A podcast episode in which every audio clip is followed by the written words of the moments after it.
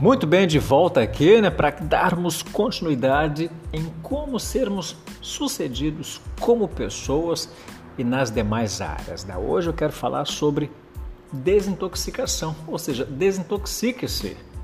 É, palavra meia, meia complicada, né?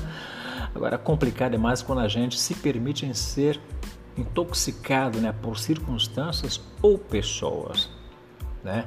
Olha, sem querer entrar na área da nutrição, por eu não ser nutrólogo, mas posso dizer que a alimentação não sendo adequada faz muito mal.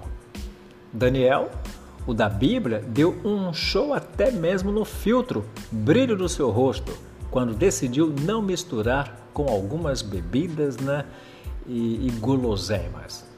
Na área de humanas, precisamos também filtrar nossas relações, o que recebemos de algumas pessoas, pessoas essas que nos impedem para um crescimento saudável.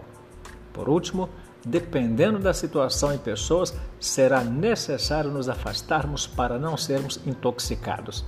Já contei a história né, de alguém que reclamava do caminhão de lixo que estava à frente do seu carro. Até que a sua esposa né, sabiamente disse para ele: desacelera ultrapasse, mas não reclame do que você permite. Que coisa maravilhosa, né? Isto é desenvolvimento pessoal e gestão de pessoas. Curta, comente e se tu lembrou de alguém, compartilhe, tá certo? Eu sou Walter Araújo, gestor de pessoas.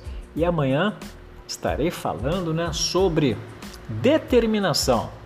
É, se você quer ser uma pessoa bem-sucedida como pessoa e nas demais áreas, seja uma pessoa determinada ou, quem sabe, determinante. Até o nosso próximo encontro. Até lá. Tchau, tchau.